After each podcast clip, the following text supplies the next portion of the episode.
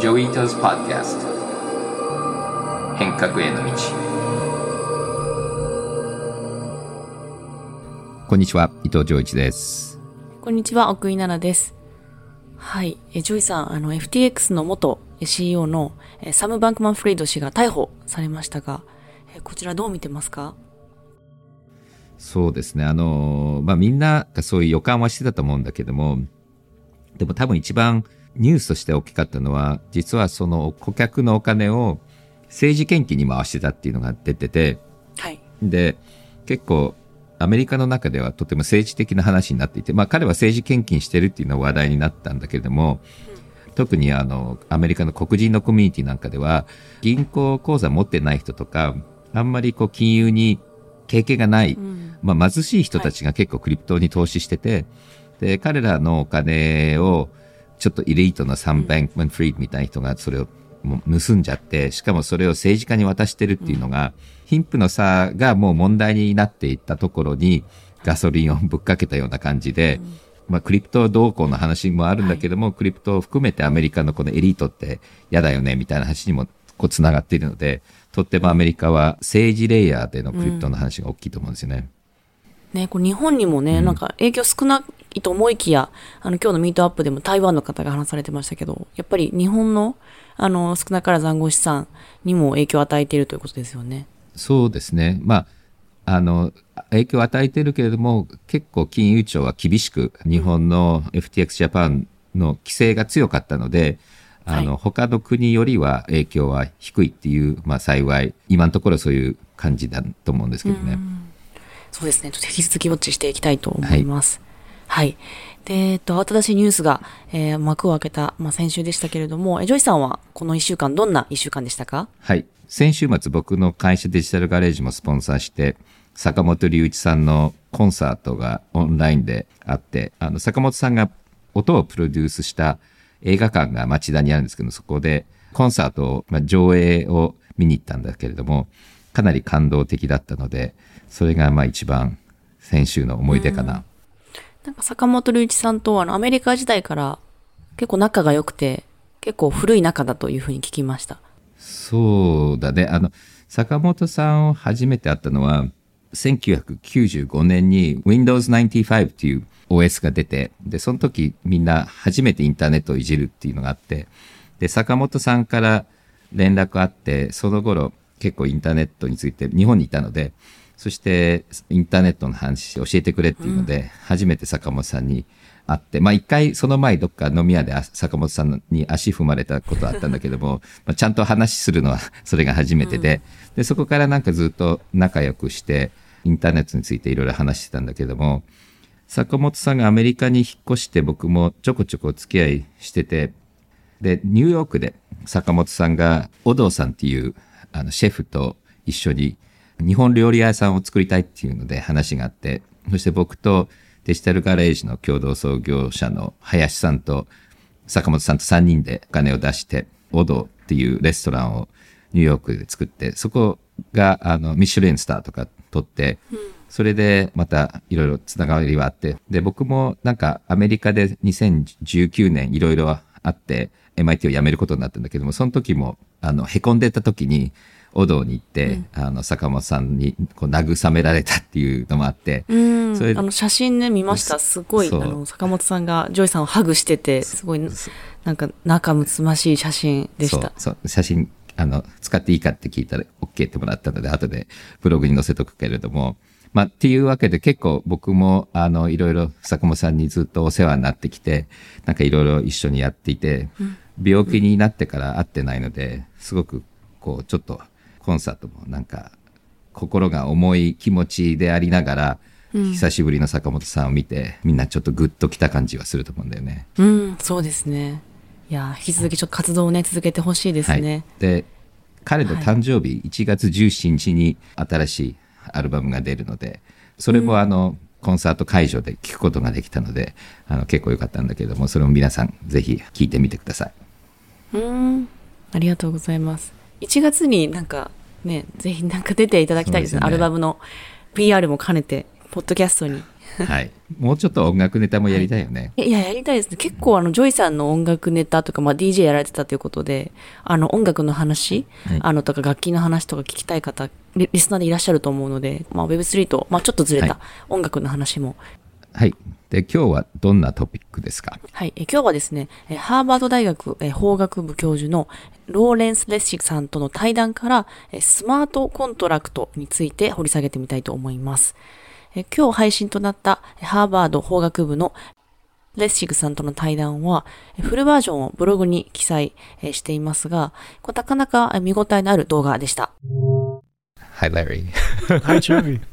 um, thank you for coming to Tokyo for the conference and for being on this podcast. Every time you ask me, Joey, I come. Thank you for that too. Um, but every time you ask me to do something, I try to go.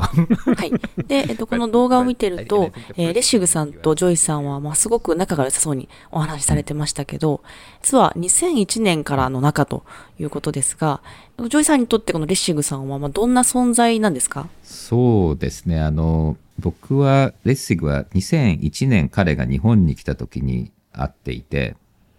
で、ちょうど多分、Future of Ideas っていう本が出た頃で、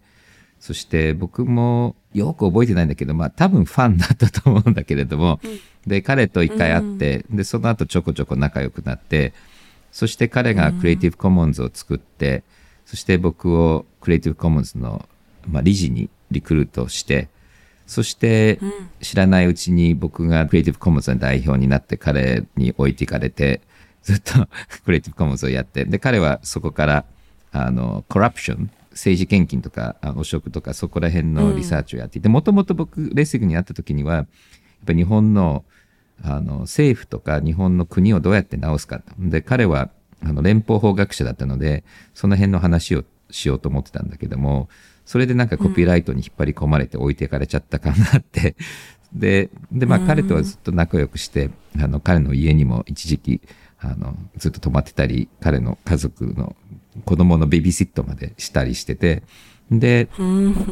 僕もは MIT に行った時には、あの、すごく、彼もケンブリッジに行ったので、まあ、近所として、あの、ずっとお付き合いをしつつ、彼を今一生懸命、この Web3 とかに今引っ張り込もうとしていて、あの、まあ、今回、あの、NCC に、あの、スピーカーとして呼んだんですけど。うーん、なるほど、なるほど。で、まあ、この配信で話題になったのが、あの、スマートコントラクトということで、まあ、今日のテーマなんですけれども、この Web3 とか NFT を語る上で、このスマートコントラクトって必ずまあ登場する、よく耳にする言葉ですが、まあ、これは何ぞやという、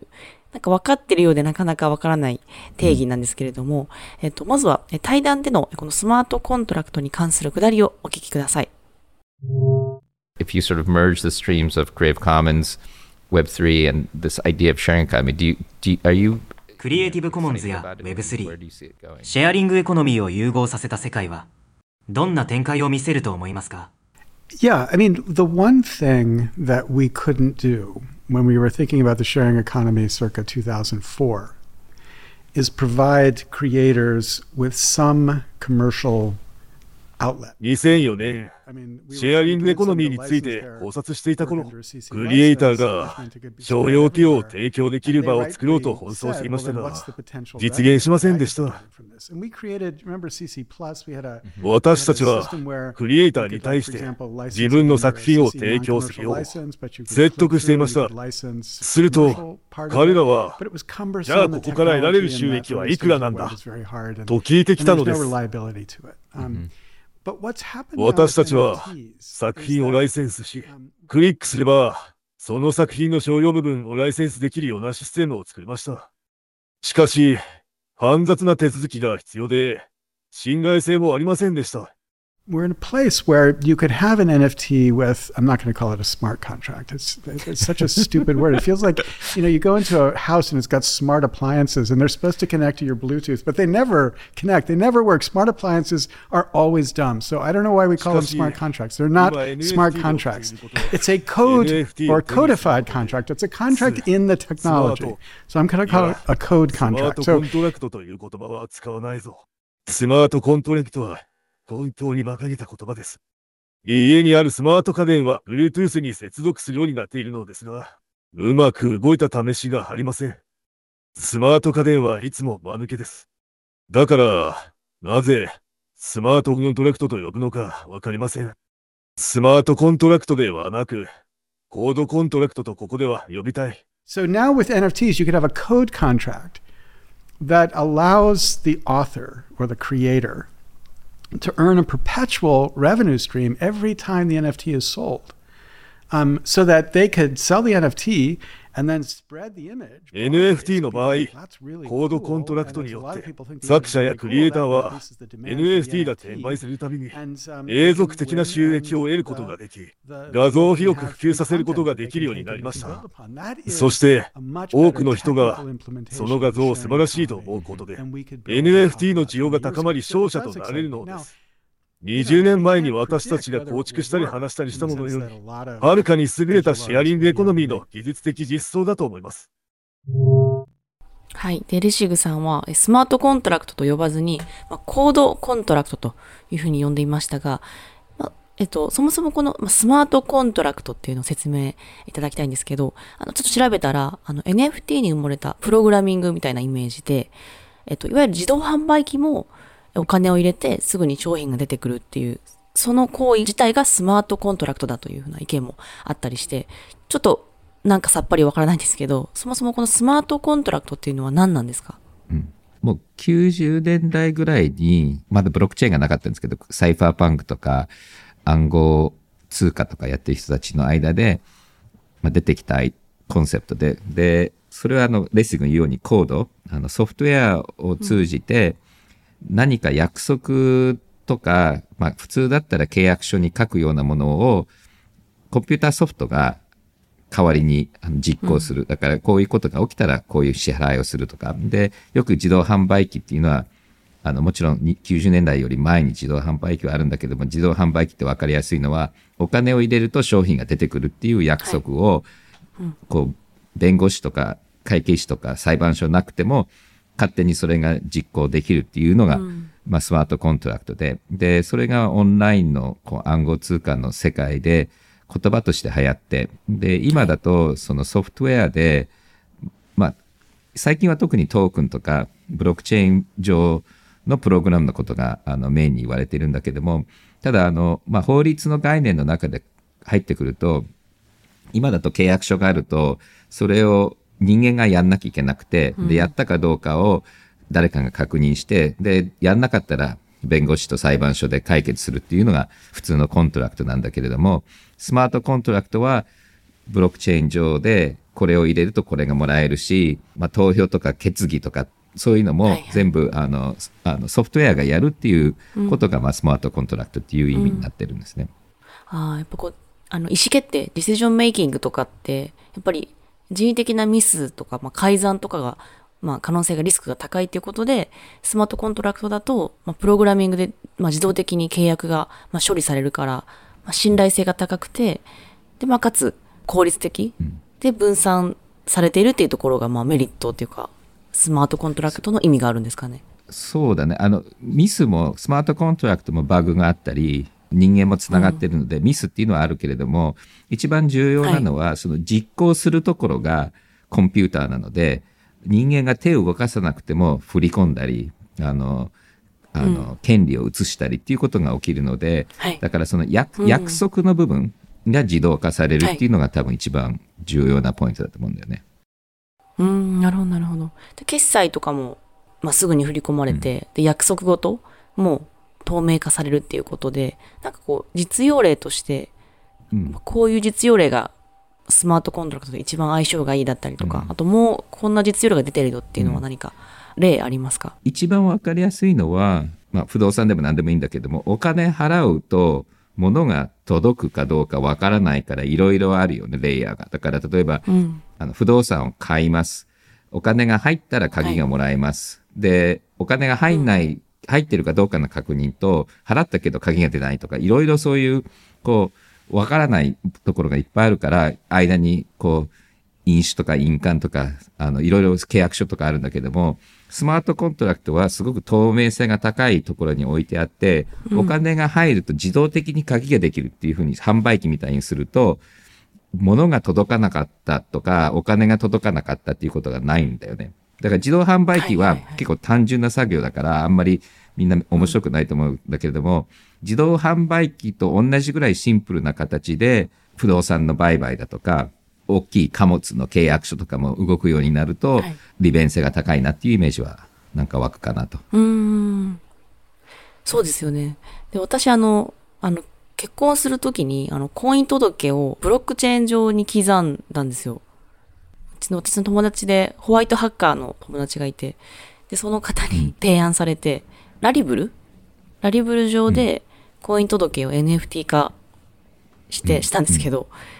別に深い意味はなくて、やったらって言われたら、からやったんですけど、これはスマートコントラクトですか？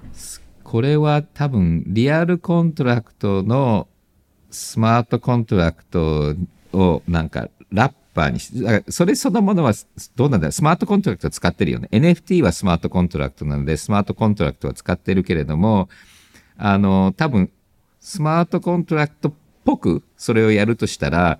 うちが投資してるウェバシーなんかやってるんだけども、あの、ある条件が果たされると何かが起きるっていう、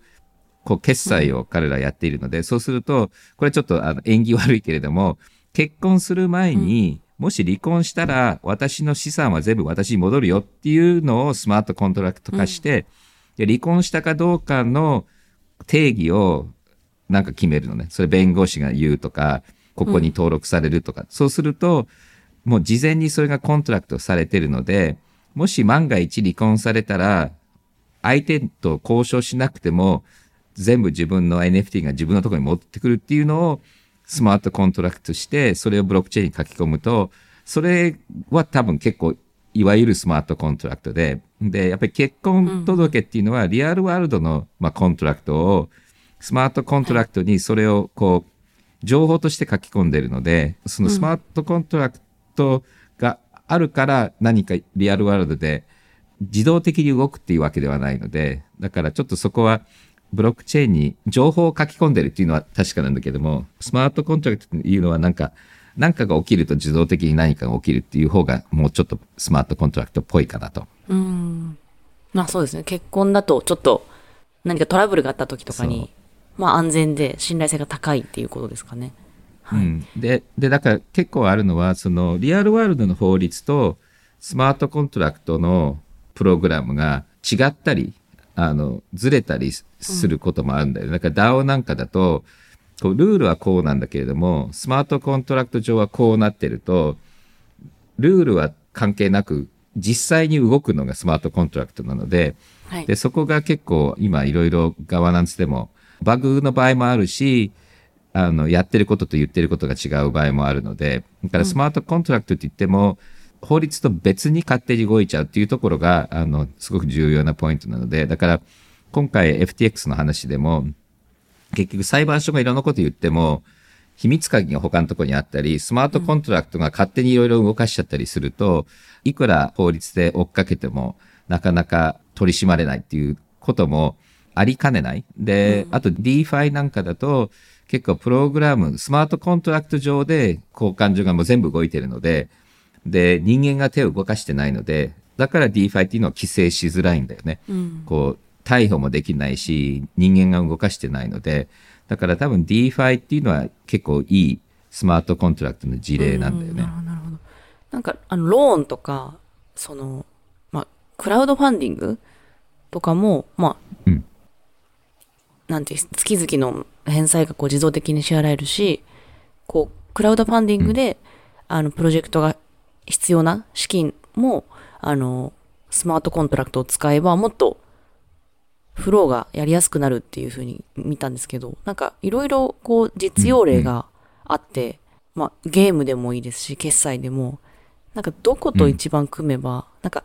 結構自動的に支払えるっていうのはそんなに画期的なように聞こえなくて、なんかスマートコントラクトって何がイノベーティブで何が画期的ななのかがちょっとわからなくて。あのーすごく単純ですごい画期的なのは、例えば、この間から出てきてる中央銀行のデジタルキャッシュがあったとするじゃない。そして今、奥井さんが1000円あって、その1000円で金利もらうのには銀行行かなきゃいけないじゃない。でもデジタルキャッシュってプログラマブルなので、やろうと思えば、1000円がデジタルキャッシュが手に入って、1000円が勝手に金利が増える。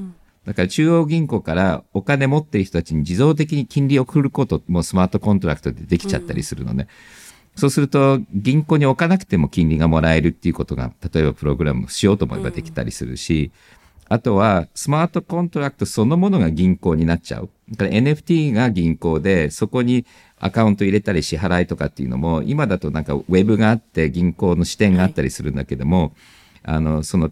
スマートコントラクトどんどん複雑になってくることもできるようなプログラムなので、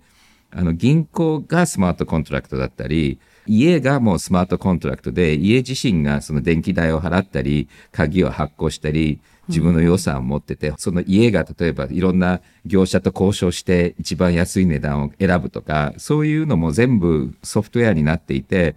で、そのスマートコントラクトをやっちゃう。で、スマートコントラクトそのものが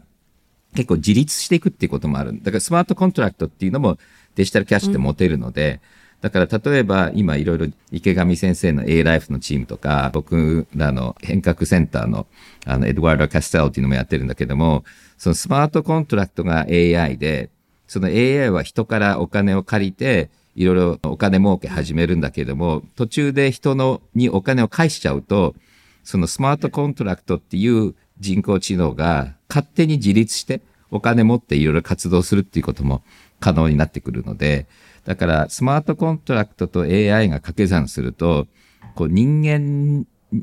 の持ち物ではない生き物みたいなものも生まれてくる可能性もあると思うんだよね。うんうんうん、どういうことですか？だから例えば僕はあの、あのロボットですと。で、僕はあの AI のアートを作るロボットですと。で、最初こういろいろあのサーバーを買ったり借りたりするのに、伊藤穰一っていう人からはトークン借りて、で、で、そのスマートコントラクトとして自分のビットコインアドレスとかイーサリアムアドレスあるので残高あるんだよね。で、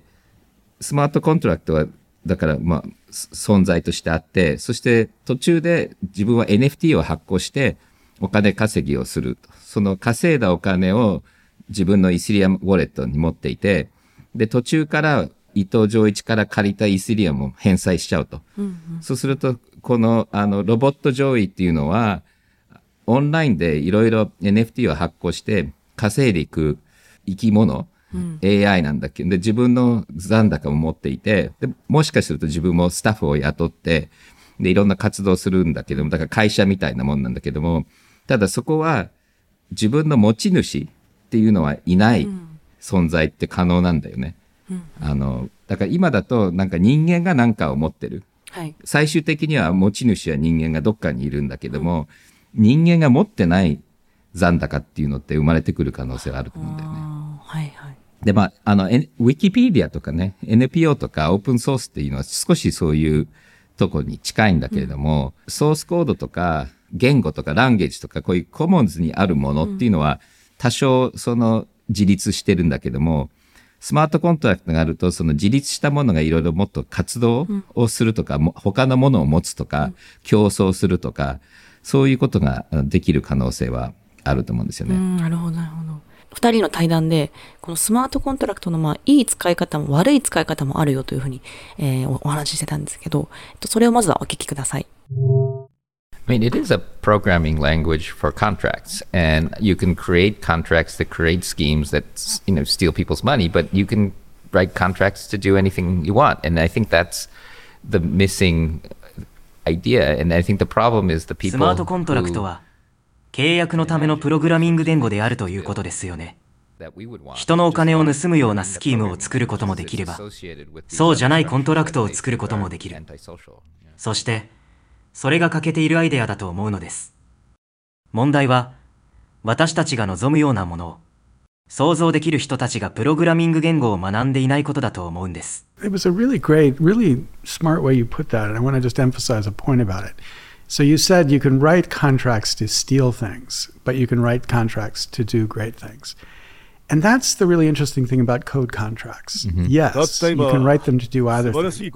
Legal contracts or contracts in the real world, you can't. Right? I can't write a contract where I, I contract with you to kill somebody. That's just not a contract. It's mm-hmm. not an enforceable agreement. Mm-hmm. But in the code world, it could be an enforceable agreement. I mean, not killing, but you know, the equivalent, stealing a bunch of money. And so this is like one important difference with code contracts and real contracts is that the law more um, aggressively polices the real contracts versus the code contracts. Contracts. 契約とは But 言え still, ない the んです code contracts have an enormous コードの potential 世界では to lower the 強制力の cost ある契 of 約になるの reliab- です re- reliability in the 殺人とは言わなくても context of agreements. I mean, the problem with a real contract in the real space is I can say, yeah, I'm going to sue you, but we know that the cost of suing you is just too great. Would ne- you would never enforce it. It's just a waste of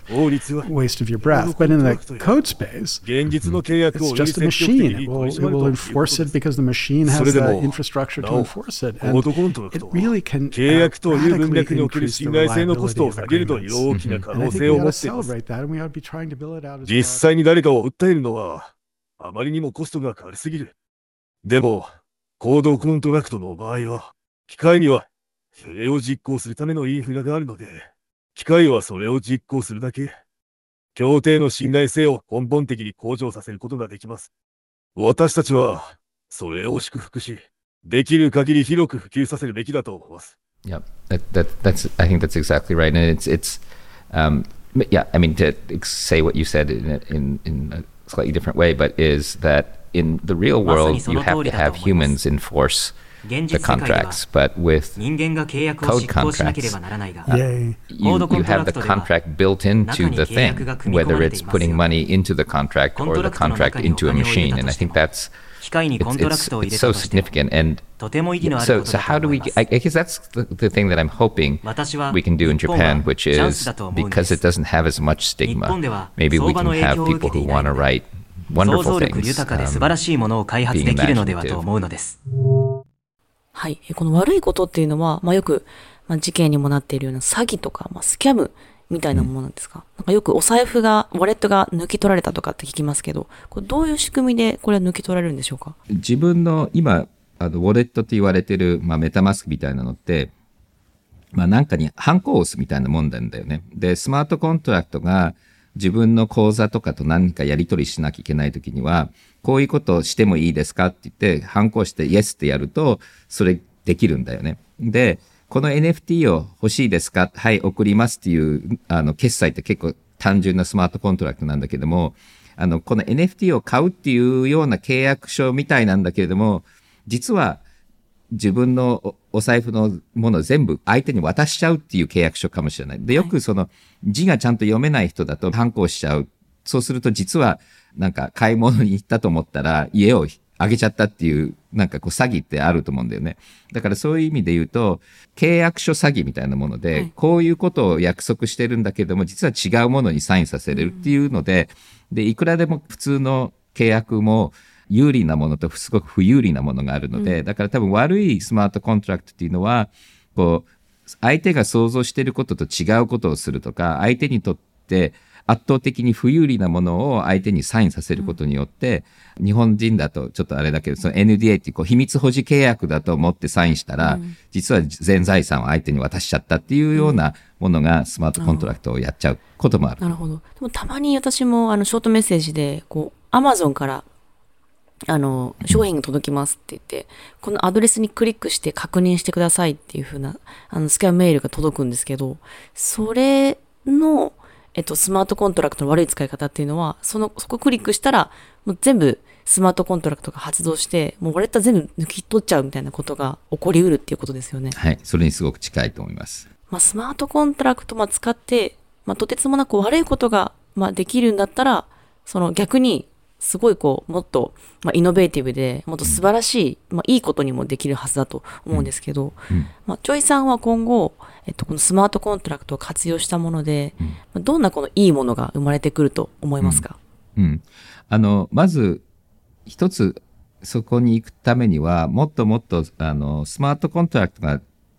いいのか悪いのかとか、何をしようとしてるかっていうのが分かりやすいインターフェースっていうのは出てくると思うんだよね。で、それによって悪いスマートコントラクトはなかなか、昔スパムがいっぱいあったのと同じで、まあ、技術によって悪いス、スマートコントラクトは、あの、ある程度は、あの、チェックできるようになると思うんで、いいスマートコントラクトっていうのは、まあ、スマートコントラクトっていうのは本当に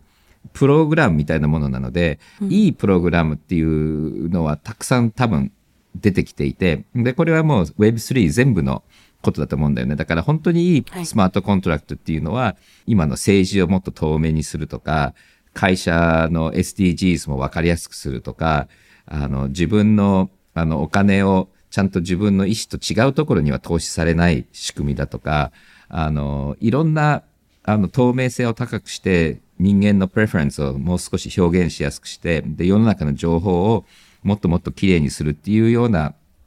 新しいエコシステムが生まれてきて、で、これの、やっぱり、あの、根っこになるのはスマートコントラクトだと思うんだよね。うん、なるほど。なんかこう、働き方がガラッと変わったりしますか？スマートコントラクトで。そうだね。だから、職業にもよると思うんだけども、今だからやってる会計士、弁護士、あの、警察、こういう約束を書いて表現して取り締まるっていう、そこはまず最初に結構変わると思うよね。で、あとは、そのスマートコントラクトによって、できる種類の組織、だからスマートコントラクトが DAO だとか、あのトークンの根っこなので、だから、はい、Web3 が今変えようとしてる、この職業のあり方、例えばプロジェクト型になるとか、あの、グローバルにいろんなものに参加できるとか、まあそういうことによって働き方も随分変わると思うし、で、やっぱりそこに AI、人工知能の掛け算で、来年からもうかなり我々の生活も変わると思うので、だからスマートコントラクトと AI で、ただ単に手を動かしているようなあの、コピーペーストみたいな作業っていうのは随分、あの、なくなっていくんじゃないかなと思う。うんさっきジョイさんがおっしゃった、その、警察弁護士、会計士っていう職業変わるっていうふうに言ってましたけど、それどどういうふうに変わるんですか？なくなるってことですか？なくならないと思うんだけれども、あの、さっきのコピペーストって言ってるけれども、その同じような契約書をいろんな人たちに出すっていう作業は、うん、まあ、これスマートコントラクトだけではなくて、AI も含めて変わってくると思うし、あとは警察の仕事っていうのは絶対なくならないけれども、多分形は随分変わってきて、あの、どういうスマートコントラクトがあって、何をしようとしていて、それによってみんなはどういうインセンティブがあるかとか、そういうこうスマートコントラクトとかネットの解析が結構必要になってくるのと、規制なんかでも、例えば、さっき言ってる DeFi、スマートコントラクト上の交換所なんかは、警察を送り込んで逮捕する相手がいないから、うん、まあ、基本的に人間がいないと警察ってなかなかこう、機能しないんだよね。警察っていうのはやっぱり人間をと捕まえて刑務所に入れるっていうのが、まあ最終的なこう警察の、なんだろう、力の発揮する手段で、で、相手が人間じゃない場合は、と捕まえたり、暴力でこうコントロールすることは不可能なので、そうすると、相手がコンピューターだったり、プログラムだったりすると、もちろん警察みたいな作業はあるけれども、その捕まえ方だとか管理のする方法っていうのは随分変わってきて、うん、で、どっちかっていうと技術的な手段。今だと警察って銃を持つことによってパワーを持ってるんだけれども、多分スマートコントラクトが相手になると銃よりもいろいろネットワークをいじる力だとか、あの、インセンティブは変える力だとか、うん、暗号を解く力だとか、そういう形で取り締まらなきゃいけないので、そこは随分変わるんじゃないかな。なるほど、なるほど。もっとこう、ハックとか、まあ、ホワイトハッカーみたいな存在が、うんより必要になってきますよね。で、うん、なんか働き方にあの関して、こう日本って割と契約書をこう巻く前に、うん、まあ先に手を動かせっていう文化だと思っていて、うん、やっぱアメリカとやっぱ比べてこう契約書以外のことを、まあ、やるのが、まあ、当たり前っていう文化なんですけど、このスマートコントラクトと、まあ、この日本の相性っていうのは、まあ、チャンスだとジョイさんおっしゃってますけど、こう、どういう点が日本においてチャンスだと思いますか、うん、そう今奥井さん言った話ですごく面白くてあの契約あの社会ではないっていうのは確かにそうなんだよね。で結構そのスマートコントラクトが契約書の代わりのところもあるけども結構スマートコントラクトはどこにあるかっていうとあのどういうトークンのルールでどういうコミュニティのインセンティブがあって、そういうインセンティブがあるとみんなどういう behavior をするかっていうのが結構スマートコントラクトによってできちゃうんだよね。そうすると、こう契約書で例えばスタートアップって縛るけれども、DAO っていうのは契約書で縛るよりも、みんなの文化とかみんなのインセンティブを解析して、コミュニティに参加するので、で、そういうコミュニティの空気とか、コミュニティの文化とか、そういうところをいじるっていうのは、もしかすると日本っぽいのかなっていうのを今、奥井さんの話を聞いて思ったんだけども、でも、という一方、やっぱり日本って、やっぱりこう、あの、透明性を高くして、全部こう、ルール化するっていうのはあんまり得意じゃないので、そこはもしかすると、これから来る Web3 の透明性の世界には難しいかもしれないので、ちょっとどうなるかやってみないとわかんないですね、そうですね。なんか、あの、芸能プロダクションとか、エンタメ系で働いてる方は、すごくこの契約に関して、あんまりこう、得意じゃないというか疎いんですね。結構そのグレーな業界なので、なんかそういったところにこういう Web3 の技術が入ったら、もうよりこう、なんかこうトラブルが起きなそうだなというふうに思うので、日本の芸能事務所もエンタメも変わってきているし、すごくここは相性がハマればとってもいいんじゃないかなと思います。うん、そうだね。だから、よく非中央集権って言ってるけれども、やっぱり透明性が高いのは、下々にはいいけれども、力を持ってるところには良くないので、都合が悪いですね。うん。だから中央集権とかトップダウンには都合良くないので、だからそこは少し、やっぱり resistance はあるんじゃないかなっていう気はする。うん。うんそれ、ジョイさん的にそのどういう、まあ、社会に、にまあ、日本は、まあ、どういう社会になっていけば、まあ、いいなっていうなんか理想はありますか？うん、やっぱり僕はできる限り一般の人たちには理解が高まって、あの、やっぱり権力に対して透明性を高めて、あの、一般の人たちにとっては、やっぱりプライバシーを保護してあげるっていうことと、やっぱり僕はその民主化ってよく言ってもいいと思うんだけども、非中央集権なんかちょっと抽象的で技術的で分かりづらいと思うんだけど、うん、やっぱり民主化っていうのはやっぱり起きようとしていて、で、それは今社会にとっていいことだと思うので、だから僕は少しその日本社会のちょっと中央集権型のところが、少しプレッシャーは感じるかもしれないけれども、そろそろ変えなきゃいけないところはあると思うので、で、今のやっぱり若い人たちは少しそういうところも求めてると思うので、うん、透明性を高くして、アカウンタビリティ上げることはいいことだと思う。うん、そうですよね。本当にトップが都合がいいのは昔からそうだったけど、やっぱりその、うん、まあ、働く一般の若い人もそうだし、我々、私みたいなこう、一般の人がこう民主化にもっとまあ、参加できるような Web3 のあの働き方ができたら、なんかもっと、ね、いい世界になるというふうに思います。はい。なんか、まあ、ぜひ、ね、ジョイさんもおっしゃってた、その、非中央集権っていう単語がすごく耳障りが悪いので、難しいので、うん、なんか、もう一回、その、なんで Web3 が、あの、分散型だからなんでいいのかとか、あと非中央集権だから何がいいのかっていうところ、ちょっとおさらいをなんかできればなと思っています。なんか別の回で。はい。いいと思います。はい。はい。はい。で、今回お届けした動画は番組のブログに、えー、掲載しております。ぜひご覧ください。えー、それでは、えー、家紋のコーナーに参ります。えー、今週の問題は、えー、ジョイさんお願いします。ローレンス・セスがスマートコントラクトの呼び方をどういう言葉にすると言ってますか？カモンホルダーの方で正解が分かった方は、お店で入力してください。今回は半角英数字スペースなしで入力してください。はい。では、ジョイさん、今週も月曜日始まりましたが、ジョイさん、年末に向けて結構かなり忙しいんではないかと思いますが、はい、どうですか？あのー、最後、年末の追い込みでいろいろあるんですけども、来週の末に、あの、ユニキャクスクのオリジンっていうなんかウイスキー3000種類あるお店にちょっとクリス・ダイさんにあの呼ばれて行ってみるのが少しあの楽しみなのが一個と、あとは何だろうね。まあそんな感じかな。ああとはあの、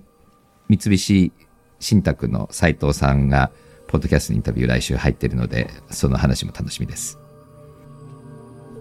はい、楽しみですね。来週以降の、えっ、ー、と、収録ですね。はい、はい、楽しみです。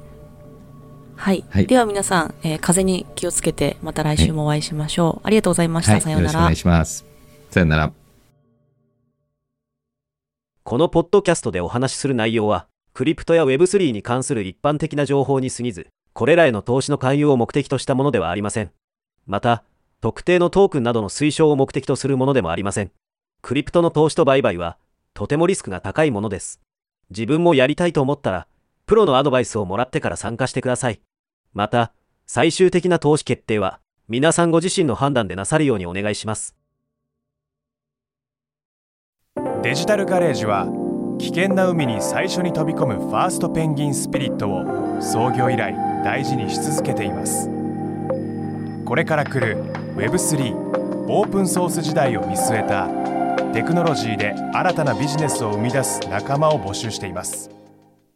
番組詳細欄にあるリンクよりぜひご覧ください Web3 is here. Join us. Join the first penguins. New Context Designer. Digital Garage.